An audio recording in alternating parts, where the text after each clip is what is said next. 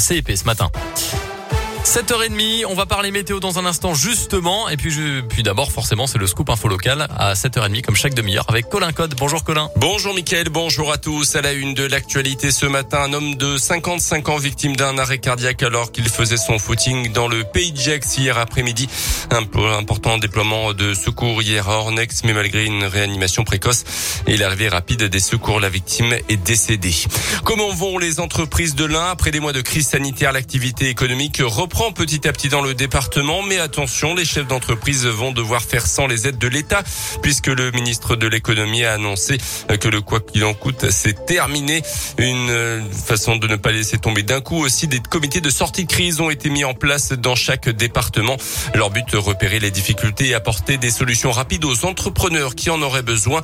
Un référent départemental a d'ailleurs été nommé pour les aider et les orienter. Vincent Bonardi, le directeur des finances publiques dans le département de l'Ain. TZ, ça consiste en quoi bah, Tout d'abord la poursuite d'un certain nombre de mobilisations euh, d'outils d'accompagnement financier qui ont été mis en place par euh, l'État, qui sont prolongés jusqu'à la fin de, l'année 2021, comme des prêts participatifs pour les petites entreprises, des avances remboursables, des prêts à taux bonifiés, etc. Et il peut également orienter l'entreprise en difficulté vers l'interlocuteur qui lui paraît le plus adapté à la situation propre de l'entreprise. Par exemple, euh, pour un problème de, de crédit, le médiateur du crédit qui est à la Banque de France, pour une demande de délai de paiement, la commission des chefs de services financiers hein, qui regroupe euh, l'URSSAF et les services de la direction départementale des finances publiques.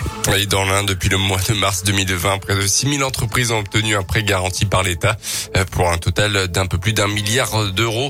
Euh, plus de 15, 15 500 entreprises ont perçu le fonds de solidarité pour la somme de 227 millions d'euros. Une facture très salée puisque l'épidémie de Covid aurait coûté en total entre 170 et 200 milliards d'euros à la France, chiffre dévoilé hier par le ministre des Comptes publics, Olivier.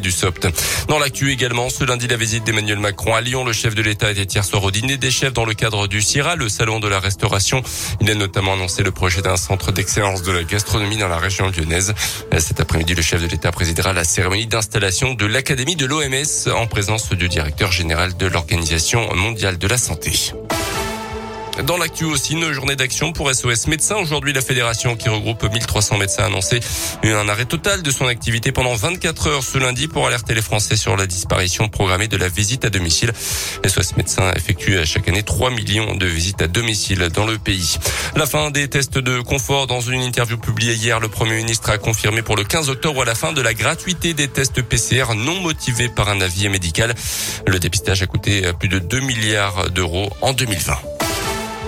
Les sports et Julien Alaphilippe qui portera le maillot de champion du monde une deuxième année de suite en cyclisme. Donc le Français s'est imposé en Belgique hier et conserve donc euh, son titre, une première dans l'histoire pour un cycliste français. Le foot avec euh, la fin de la huitième journée de Ligue 1 hier soir et la victoire de Lens sur le terrain de Marseille hier en clôture. Lyon a fait match nul contre Lorient samedi soir avant la Coupe d'Europe cette semaine. Merci Colin, on vous retrouve dans 30 petites minutes hein, comme d'habitude.